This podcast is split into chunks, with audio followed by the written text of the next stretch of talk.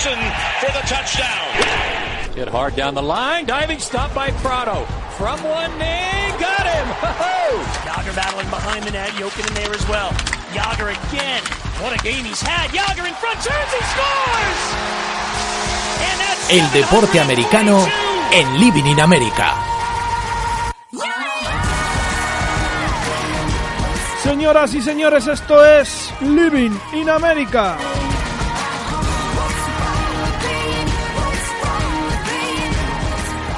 Muy buenas, Marco. Otro jueves más. ¿Qué tal, Dani? Qué felices son los jueves. Qué Qué día tan estupendo para poder hablar de nuestro amado deporte americano. Qué bonitos. Son días de radio desde hace cuatro años. Comentábamos hoy en Twitter, días de verdadera radio que nos hemos acostumbrado Marco Chomón y yo, Dani García, a.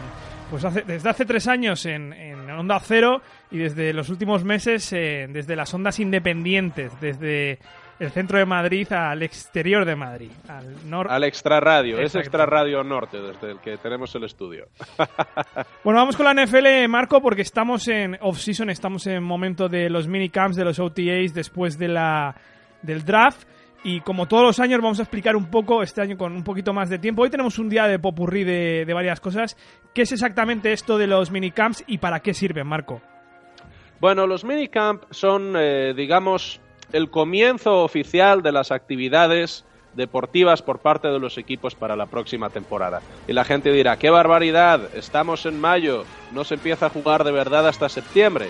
Pero bueno, los que conocemos el fútbol americano desde dentro sabemos lo complejo que es engranar un equipo y verdaderamente, sobre todo después del último eh, convenio colectivo de los jugadores, eh, se ha recortado muchísimo el tiempo de preparación de las plantillas y yo creo que han ganado en importancia estos, eh, estos minicamp, estos incluso los rookie minicamp, lo que los que solo son para los novatos, ¿no? Eh, para que les echen un primer vistazo los staff de, de los equipos, ya les pongan a, a instalar ciertos conceptos que quieran correr el año que viene en sus playbooks. Ahí es donde iba. ¿Cuál es la gran diferencia con los OTAs que son normalmente en junio? Los minicamps son ahora a principios y mediados de mayo, los OTAs en torno a mediados, finales de junio. El timing, el timing y el, y el eh, digamos, la obligatoriedad de participación, ¿no? Entonces, eh, es, es simplemente un punto distinto de la, de la preparación de la, de la temporada. Es, es muy eh, típico que, que jugadores muy consolidados en, el, eh, en, lo- en los roster no estén presentes todavía en este punto. Pero aquellos que, que están un poco más en la cuerda floja, que están peleando por un puesto, pues obviamente eh, tienen que estar allí y, y están disponibles para sus staff. Y recordemos que es sin contacto, es algo que no permite la NFL en estas fechas. No, efectivamente, esto es lo que dicen los, eh, los comentaristas ¿no? de, de shorts and helmets. Solo les vemos allí con, con, su, con su casco, eh, mm, ropa ligera, no llevan ningún tipo de pad, no hay ningún contacto físico entre los jugadores. Pero bueno, yo creo que, que tienen utilidad, desde luego los entrenadores exprimen al máximo estas, estas oportunidades para, para poder ver qué es lo que van a tener en la plantilla el año que viene. Sí, me acuerdo yo el que fui, creo que no sé si era un minicamp, un OT en Oakland. Mm, Por entonces estaba entrenando, creo que además duró aquella temporada nueve partidos, no sé si era Dennis Allen, puede ser, en aquel equipo de los Raiders que fichó a James Jones eh, de los Packers que se quedó agente libre que tampoco triunfó en, en Oakland. No, de hecho, de hecho volvió posteriormente a Sí. Green Bay. Sí, sí, recuerdo a Allen comentando que ante los periodistas aquel año que, que, bueno, que están en una temporada de por- probablemente alcanzar los playoffs y creo que ganaron tres partidos los buenos de, de Oakland a- aquel año. Aquellos Ya habían drafteado a Carr, ¿verdad? En aquel momento. Primer Estaba año. como de, Sí, sí, sí. de rookie, se le veía que, que, en fin, que ya apuntaba a lo que finalmente luego se ha confirmado, que es un, un gran quarterback, que además con una edad todavía estupenda. Y, y- y tuvi- tú tuviste la oportunidad de verlo de los primeros, Dani. Sí, de hecho estaba ahí eh, rifándose, de alguna manera estaba disputándose el puesto con Matt Shop, que lo acaban de fichar justo ese año de proveniente de Houston y de hecho ganó la batalla Derek Carr en, en verano contra todo pronóstico porque acaban de fichar a Matt Shop que era por entonces hace, por entonces hace tres años era un quarterback consolidado en la NFL. Bueno, o cuanto menos para tutorizar un poco el, el proceso de formación de un quarterback joven, ¿no? Marco, estos días también es el Rookie Premier de la Asociación de Jugadores. Quería preguntarte un poco sobre esto. Me da la sensación que es una especie de clinic para los jugadores rookies. Es solo para los rookies, para las primeras y segundas rondas del draft, ¿correcto? Bueno, y, para dentro de eso, para los que se han hecho miembro de la NFL Player Association. Por tanto, digamos que es un, es un evento casi sindical, eh, ¿no? En el que se da un poco oficialmente la bienvenida eh, al, colectivo de jugadores de la NFL, que obviamente tiene una representación eh, tremenda, ¿no? Prácticamente todo el mundo está afiliado. Y, y es una especie de bienvenida oficial y yo creo que casi como consejos económicos, de marketing, les ponen en contacto con empresas. Parece casi más un, una especie de, congreso, ¿no? De congreso de, negocios que, un tema deportivo, esto del Rookie Premier. Me parece que la asesoría financiera les falla un poco a la asociación de jugadores, por lo menos por los resultados que vamos Sí, los, los resultados son espantosos, pero, pero bueno, eh, los hay que llegan con mucho hambre, ¿no? Y de repente se ven con una cantidad de disponible tremenda y pasan cosas. Pero, pero bueno, a mí me parece que es, es una, mm, eh, es una medida buena por parte de la, de la Asociación de Jugadores eh, intentar eh, dar cierta guía a, estos, a estos jóvenes jugadores que llegan a la liga, pues para que no les engañen con sus derechos de imagen, para que no derrochen locamente su primer contrato, para que bueno tengan un, cierto plan y puedan eh, obviamente la carrera de un jugador de fútbol americano es muy corta, por tanto, por mucho dinero que, ganen, que los hay que, ganan muchísimo, pues tienen que planificarse bien, ¿no? Para, para que luego, pues, pues eso les permita vivir con cierta comodidad. O si no, te queda siempre cuando te retires ser comentarista, ¿no? Que parece que es la nueva, la nueva moda, ser eh, retirarte de jugador y acabar siendo comentarista.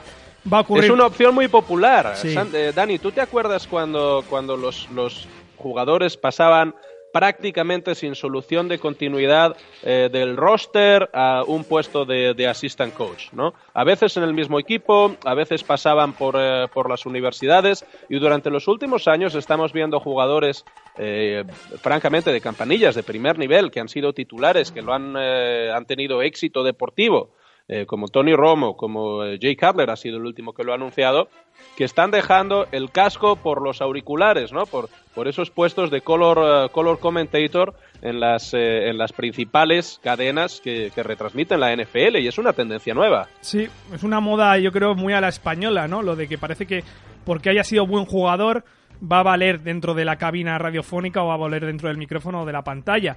Tony Romo va a sustituir a Phil Sims, muy criticado ampliamente en los últimos años, otro ex quarterback en este caso más veterano, de los New York Giants en la CBS y Jake Calder va a entrar en, la Fox, no sé exactamente eh, con qué eh, pareja, pero desde luego no va a ser con Joe Buck, que ya tiene a Troy Aikman. Fíjate, Troy Aikman, yo creo que es uno de los éxitos de exjugador que se ha consolidado y que sabe hacerlo bastante bien. A mí me gusta mucho Joe Buck, también es muy criticado dentro de Estados Unidos, es algo que yo no entiendo, también me gusta para el béisbol, pero Troy Aikman yo creo que es uno de, esos éxitos. Y por el otro lado, yo no sé si te acuerdas de Joe Montana, que estuvo solo una temporada de comentarista en el año 96. Eh, bueno, efectivamente, como dices, parece que es algo que, nos, es familiar, ¿no? Ver antiguos, eh, antiguos jugadores ejerciendo labores de comentarista. A mí me parece que aportan a la retransmisión y sobre todo en estos formatos tan cuidados que, que, hacen las cadenas americanas en las que, eh, pues, lo cierto es que se esmeran mucho y nos, nos regalan un poco de, de análisis sobre los matchups del partido, hablan con, con, los propios jugadores y, y bueno, en fin, podemos ver cosas como impensables, ¿no? Como eh, quarterbacks, pues como Aikman, lanzándole un pase a un receptor a actuar de la, de la NFL cuando casi, casi se ponen de corto, ¿no? Y se ponen un poco a, enseñarnos algunas cosas a todos. A mí me parece además también muy, muy eh, admirable la figura de, de Terry Bradshaw, que ya tiene pues una edad provecta, este antiguo quarterback también de los Pittsburgh Steelers y que a mí me gusta mucho como, como comentarista también. Sí, pero está en las retransmisiones posteriores o las previas, ¿no? De la... Lo, tienen en la mesa, sí, exacto. Yo, lo tienen con, con, el coach Ditka, me parece. CBS. le he visto ahí en alguna, en alguna ocasión y me parece que lo hace muy bien. Con Bill Cowher también, me parece, ¿no? Sí. Sí, yo creo que eso es la CBS.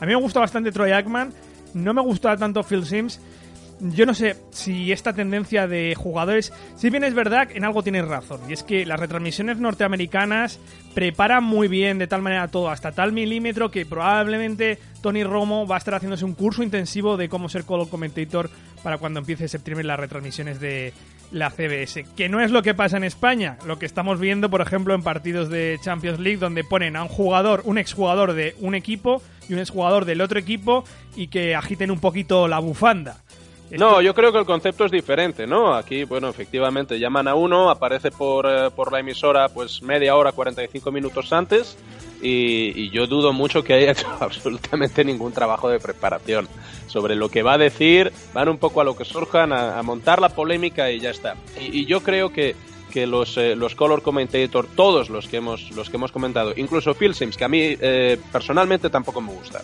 eh, verdaderamente tienen un trabajo de preparación, conocen las plantillas, saben lo que van a decir y ese es el resultado que luego vemos en las retransmisiones deportivas, ¿no? Tan diferentes de las cadenas eh, estadounidenses a lo, a, en fin, lo que estamos acostumbrados por estas latitudes. Cerrando ya la NFL, la semana pasada que se nos fue lo del draft de tiempo, querías comentar el, el tema de las medidas de seguridad en, en, en, México para el partido entre Patriots y Raiders. Por cierto, va a ser un partidazo el que van a tener los mexicanos el 19 de noviembre, los actuales campeones y uno de los aspirantes al título, Marco.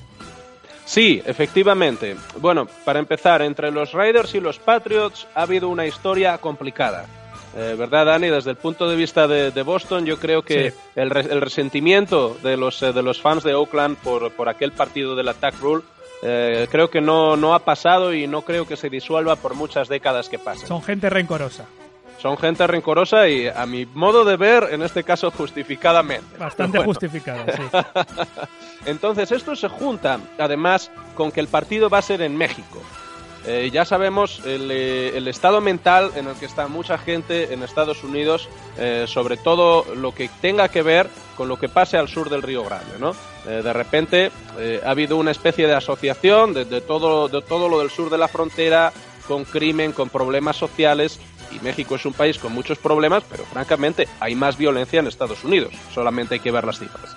Bien, se juntó también esto con que en el anterior partido en México, pues hubo algunos problemas que no habían surgido anteriormente en partidos de la NFL. Hablo, por ejemplo, del, del, manido tema de los punteros láser, que por cierto hacen una gracia tremenda. En fin, es, es, algo como para analizar a la gente que se le ocurre sacar estas cosas.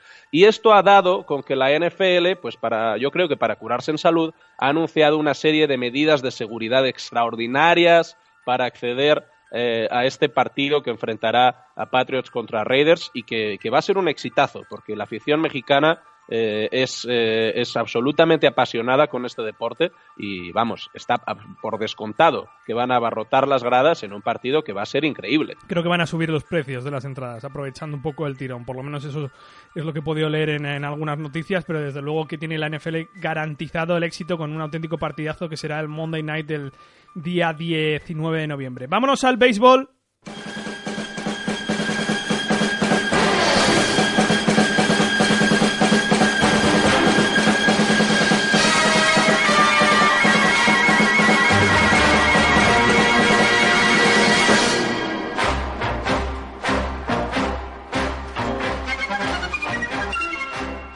Con este picadito de noticias, este popurrí, Marco, de, que estamos haciendo esta semana. Normalmente nos dedicamos más a un tema en concreto.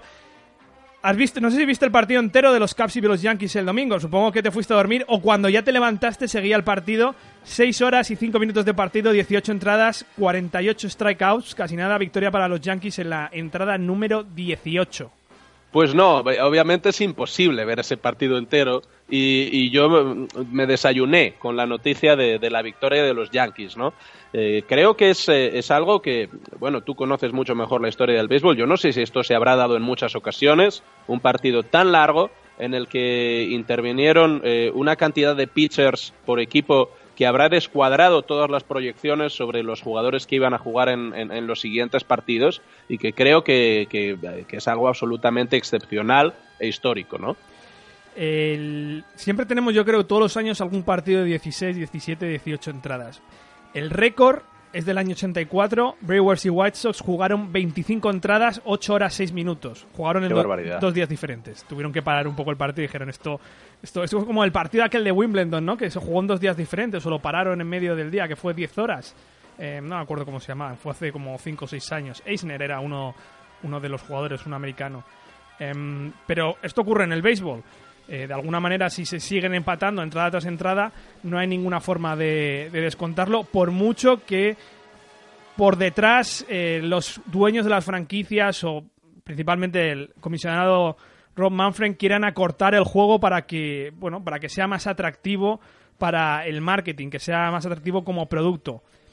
Creo que des- de- desvirtualizaría el marco, desvirtualizaría lo que es el juego del béisbol, que si es largo es largo y bueno, no vas a ver esas seis horas, pero es lo que pasa, es que el deporte es así. Efectivamente, yo creo que, que es uno de los, de los elementos eh, que hacen el béisbol verdaderamente interesante, ¿no? Eh, ese, ese punto de indefinición en el que no hay un reloj que expire y que ya marque el, eh, el final y, y ya se queda con el, eh, con el digamos, con el, con el resultado que está en el marcador en aquel momento, sino que eh, verdaderamente cualquier partido es remontable, por adversa que sea la situación, hasta que se juega cuanto menos la parte alta de la última entrada y por tanto un equipo se queda sin oportunidades de marcar, el partido siempre está abierto. Y creo que cambiar esto eh, tendría un impacto muy serio en el deporte, ¿no? Y, y- y lo cambiaría profundamente. Yo esta semana he estado oyendo ideas que, a mí, francamente, más que ideas me parecían ocurrencias eh, sobre lo que se podría hacer a partir de la décima de en- entrada, eh, de empezar con, eh, con un corredor en cada base eh, y, y prácticamente convertirlo eh, en una prórroga NCA de fútbol, ¿no? En el que básicamente está garantizado que los equipos van a marcar y simplemente consiste en ver quién marca más Sí, eso lo en- hacen en, cada una de sus posesiones. Lo hacen en el béisbol internacional, en los, eh, los europeos, en el, en el World Baseball Classic es lo que hacen, para que se acorten los partidos y los jugadores no lleguen tan cansados. Es una regla que se quejan mucho los jugadores. Yo recuerdo que los jugadores de la selección española, cuando perdieron el Campeonato de Europa el año pasado frente a Holanda, fue, fue una de las cosas que se quejaron, que es que Holanda empezó con jugadores en primera y segunda base. Y así es como perdieron el partido en la, en la décima entrada. Ciertamente hay una lata de maíz eh, muy buena que, en la que tuvimos un, un auténtico debate eh, a tres bandas entre Arturo Marcano, eh, Pepe Rodríguez y yo, donde contamos este asunto en 40 minutos de forma bastante profunda y donde decía una cosa Arturo Marcano muy clara, y es que detrás de todas estas medidas que quiere poner la, la MLB con el pace of game, con el ritmo del juego, están no está Manfred, que es el representante de los, de los propietarios, como ocurre a Goodell, que es el representante de los propietarios de la NFL. Están esos propietarios de las franquicias de, la MLB que ya no son familias, que ya son inversores, como se está viendo en el caso de la compra de los Miami Marlins, que por mucho que la cara de la compra pueda ser Derek Jeter, detrás hay un grupo inversor. Y son, son inversores que quieren que, que el juego sea más rentable para ellos, para la hora de venderlo, y lo que están es modulando un producto, no están modulando un deporte, algo que ya hemos hablado bastante aquí en Living in America, también con Pepe, que nos quejamos mucho o demandamos mucho lo que, lo que es el, deporte en sí, no lo que es el deporte producto. Sí, volvemos un poco al lugar del crimen, ¿no? A estas decisiones que, que no están muy guiadas por, por criterios deportivos, sino por, eh, por, por esa, esa especie de, marketabilidad, que es una palabra horrible, por Dios, perdonadme por decir esto, ¿no? Eh, pero mm, ¿cómo de, ¿cómo de vendible es un partido como producto, ¿no? Eh, ¿Cómo de apetecible va a ser para las televisiones? ¿Cuánto dinero les vamos a poder sacar? ¿Cuánta publicidad vamos a poder poner en medio? Eh, la, preocupación no está, yo creo que lo señalas y tienes toda la razón, por parte mm, del cansancio que vayan a acumular los pitchers, de que los rosters sean demasiados cortos o demasiado largos. Francamente, no creo que nadie de los que están pensando en, en situar estas reglas para asegurar un, eh, un- partido que dure menos, eh, tiene nada de todo eso en mente. Y eso es lo preocupante, porque si, si el origen de, de- esta especie de, viento de cambio eh, fuese eh, un poco preocupaciones más legítimas, deportivas, ¿no? Hacer el deporte mejor, incluso simplemente más atractivo para los fans, creo que todos tendríamos una actitud un poco distinta. Por curiosidad, te voy a dejar dos datos. El partido más largo de la historia de la NFL, Dolphins Chiefs de playoffs de 1971, 22 minutos de prórroga. Y esto te va a gustar. NHL 1936, eh, primer partido de la Stanley Cup entre Detroit Red Wings y Montreal Maroons. Seis prórrogas. Se jugaron tres, Qué, bar- qué tres partidos completos de hockey. 1-0, ¿eh? No fue un partido de 7-6, fue 1-0. O sea, estuvieron durante seis prórrogas, tres tiempos completos, más seis prórrogas con, con el 0-0. Estaban los jugadores colgando de la portería, ¿no? Como jamones para evitar que el, que el otro marcase. ¡Qué barbaridad! Tuvo que ser un partido, lo siento, pero un coñazo absoluto, por mucho que fuese la final de la Stanley Cup. Bueno, año 36, ya sabes cómo se jugaba el hockey por entonces. A, a- el hombro al, al diente iba directo, sin casco. Cuando no había trenes. Exacto. Exacto. Oye, nos quedamos en la, en la NHL, como ya sabéis, estamos en, en medio de los playoffs. Comentábamos hace dos, tres programas de la falta de, de títulos canadienses desde el año 93 y os comentamos la idiosincrasia del, del hockey hielo en The Great White North, allá al norte de Estados Unidos. Nos queda, Marco, un solo equipo canadiense, los Ottawa Senators. Bueno, tú, ¿cómo sería? Ottawa. Ottawa. Ottawa, Efectivamente. Ottawa, Ottawa. Esto, pronunciación canadiense, igual que Toronto. Los americanos dicen Toronto, los eh, de Toronto nativos es Toronto. Sí, son, son increíbles. Es decir, es imposible decir un solo nombre canadiense bien si simplemente lo lees eh, de, de un texto, ¿no? Es, en fin, a prueba de, a prueba de bombas. Eh, nos las prometíamos mucho más felices, ¿verdad? Para Sí. Canadá al inicio de esta, de esta fase. Eh, yo eh, me gustaba mucho Anaheim, me parece que de hecho pues, eh, aposté por ellos en algún momento y, y, oye, han seguido adelante, pero parece increíble que con la playa de, de equipos de al norte de la frontera que había en, en, en playoff, pues solo nos queden los Senators. Y yo no sé tú cómo los ves para, para finalmente hacerse con el triunfo. Fíjate que yo creo que es de los equipos canadienses, junto quizás a los Flames, que siempre es un equipo que se queda en primera ronda, que menos esperaba a estas alturas. Daba mucho crédito a los Montreal Canadiens, daba, bastante crédito a, a los Toronto Maple Leafs. Y aquí tienes a los Senators que van a jugar la final de la conferencia este frente a los actuales campeones, los Pittsburgh Penguins. Los- Han- se han deshecho de los, de los Capitals, que se vuelven a quedar en segunda ronda de playoffs. Creo que lleva 12-13 años en, en la mejor liga del mundo y, y Ovechkin no ha podido frente a su gran rival de generación, que es Sidney Crosby de, de los Pittsburgh Penguins. No sé cómo lo ves tú, porque en el lado este tenemos a los Ducks y a los Predators, que ambos equipos llevan bastantes años intentando llegar a la Stanley Cup y siempre se quedaban en la final de conferencia, sobre todo los Predators, que es uno de esos equipos de pueblo, ¿no? Como equipo de barrio. Tiene una afición muy, muy ruidosa y muy fiel. ¿Y de dónde te pega el hockey? Pues no te pega en Nashville, no te pega en el sur, Marco. No, desde luego, pero tampoco en Anaheim, ¿no? Eh, los, los Ducks con esta historia tan curiosa, bueno, que pasaron por Disney, los identificaron con aquella serie de dibujos animados que hicieron, que yo creo que eh, mucha gente se acercó un poco al, al hockey eh, con cierta curiosidad en aquel momento. A mí me pareció que fue algo, fue algo interesante, aunque no deje de ser un poco raro, ¿no? Que Disney sea el propietario de, de una franquicia pero pero me, y, y Anaheim lo cierto es que es un equipo que, que a mí me, me gusta no sé si les guardo simpatía eh, desde aquel momento y, eh, y bueno en fin si, si lo ganan todo yo no quedaré disconforme. Creo que desde luego grandes favoritos son son eh, son los Penguins no Eh, repiten eh, ha- hablamos el año pasado y yo creo que estábamos todos deseando que, que lo ganasen no un poco por Crosby también Sí, yo creo que sí, porque obviamente estamos hablando del mejor jugador de nuestra generación, por lo menos de los últimos 10-12 años, junto a Alex Ovechkin. Fíjate un dato curioso de estos playoffs. Ahora mismo está 50% de victorias los equipos eh, de casa. El factor campo en la NHL, Marco, no es nada decisivo, como ocurre también en la MLB. Yo me, me vengo dando cuenta los últimos años bastante, que es que por mucho que tengas el factor campo a favor, en la primera, segunda ronda no te sirve absolutamente de nada. Ves eliminatorias donde todos los partidos o casi todos se ganan fuera de casa. Sí, es francamente curioso y yo creo que es una, una tendencia que, que va en aumento. Es decir, yo en la, en la NFL en los últimos años también, eh, también más o menos vengo rastreando esto, ¿no? Eh, de, de esos equipos que tienen que jugar todos los playoffs fuera de casa, estos equipos que se clasifican como wildcards y que, y que se imponen sin ningún problema. Eh, de hecho, bueno, Bill Belichick eh, lo dijo de una, de una manera muy airada, ¿no? En una rueda de prensa al comienzo de los playoffs de esta pasada temporada que le dijeron, oye, ¿cómo de importante es, eh, es jugar los playoffs en casa? Y dijo, pues no sé, pregúntaselo a a los Kansas City Chiefs. Le voy a decir con pocas palabras, como, como sí, ser sí, Belichick, sí. sí. No, pero además muy acertadamente. Es decir, ¿qué me estáis contando si todos los días, eh, bueno, todos los días no, pero todos los años vemos eh, equipos que, que, que no siendo favoritos se imponen a equipos teóricamente mejores y lo hacen a domicilio? Pues sí.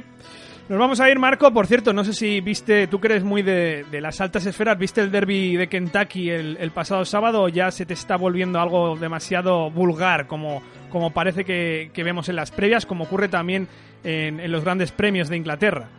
Pues lo cierto es que yo del, del Gran Derby de Kentucky lo único que veo son las fotos de la gente que va con esas pintas verdaderamente bíblicas, ¿no? Con estos colores imposibles, con estas combinaciones, estas pajaritas y sombreros. Es un concurso verdaderamente de, de- de lo más extravagante y lo más hortera que se puede poner una persona encima. Y se suelen llevar la palma los jugadores de la NFL, que Sí. yo creo que muchos eh, han convertido eh, la asistencia al, al derby de Kentucky en un concurso de, de vanidad para ver quién viste peor. Sí, ¿no? una especie de Están- carnaval. en sí. eso.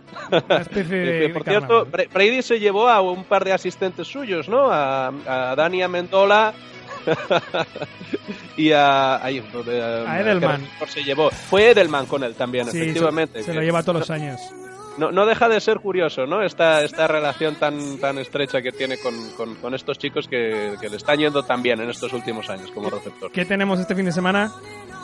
Este fin de semana tengo que ponerme casco y coraza, parece mentira, y, y jugar una semifinal nacional. Vamos a intentar dejar a Osos en el lugar que le corresponde, eh, de vuelta en Serie A, eh, desde, bueno, pues donde nos desplazaron por, por motivos no deportivos.